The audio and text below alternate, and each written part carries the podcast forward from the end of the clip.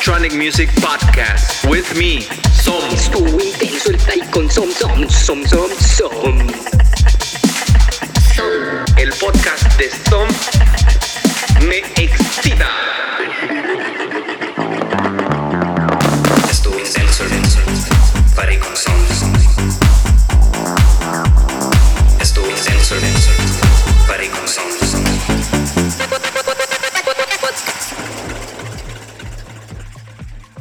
Guys, welcome to Estuvo Intenso el Party con Som.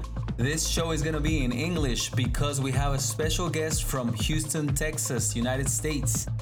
This artist has warmed up to DJs like Guy Gerber, Nicole Moudaber, Michael Bibi, Dirty South, Josh Butler, among many other huge names like Steve Lawler.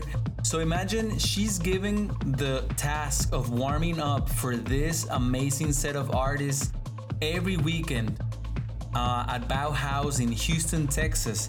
She takes the craft as DJing and music production as a way to reach out people in the following way. She's gonna tell you more about it in her interview. That way you can get to know her more. And we begin uh, with Reva Alexander.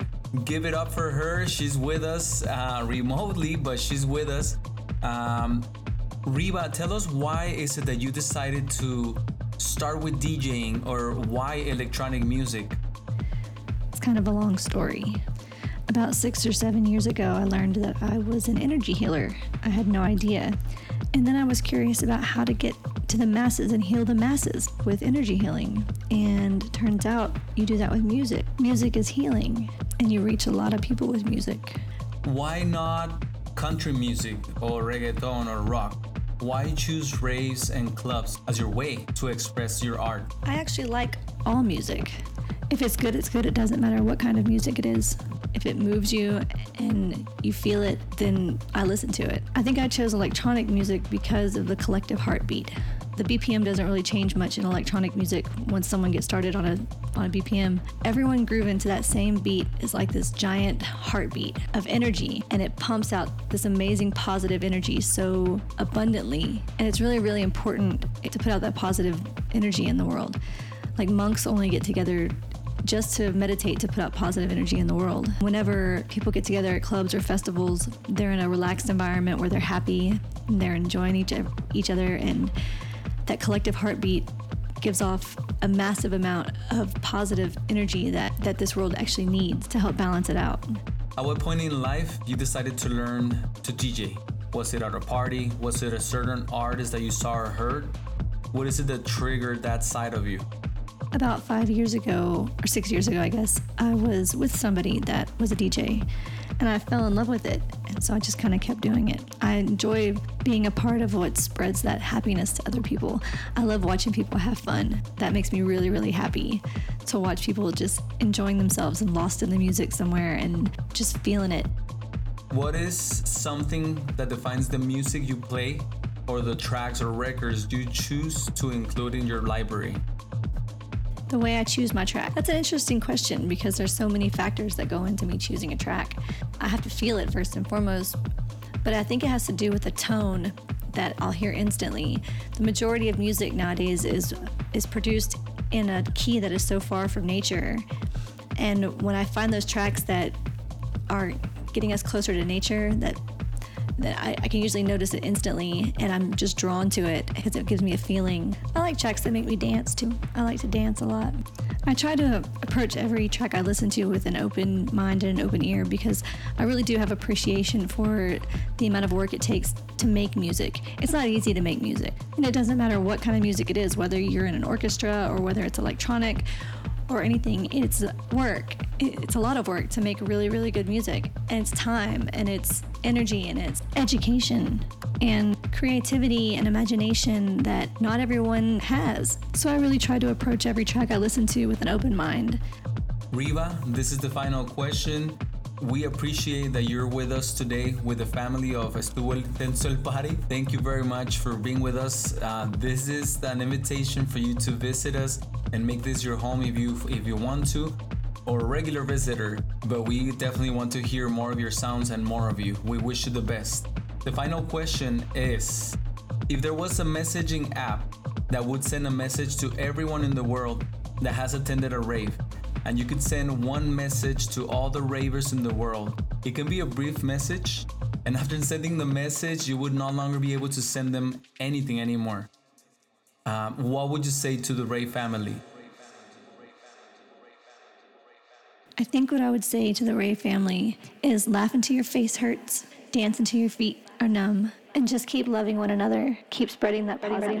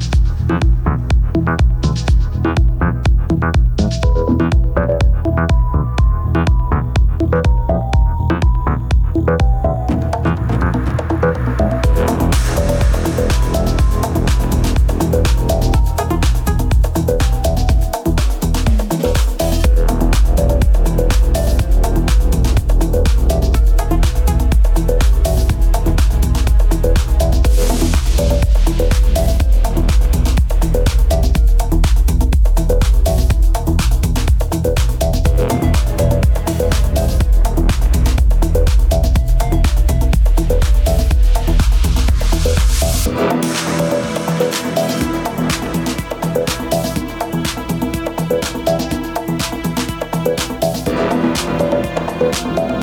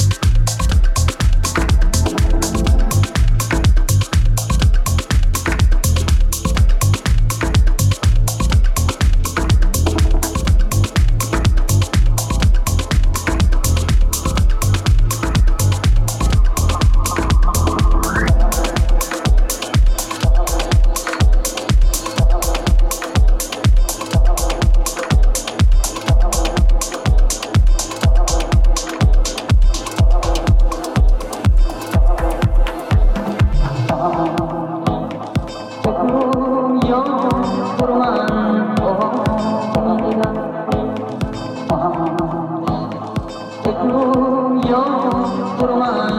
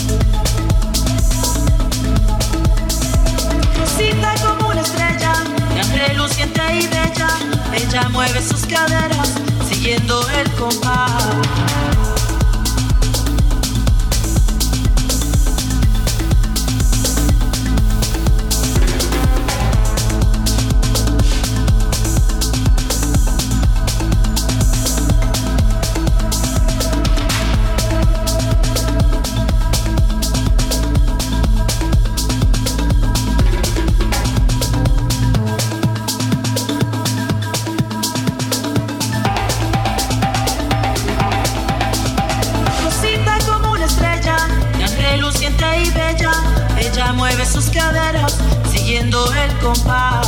Rosita baila en la playa, se mueve como sirena, bailando con sus amigos, le gusta gozar. Rosita siempre tan bella, se mueve como sirena, ella vive en su universo, no le importa nada más, nada más, nada más, nada más.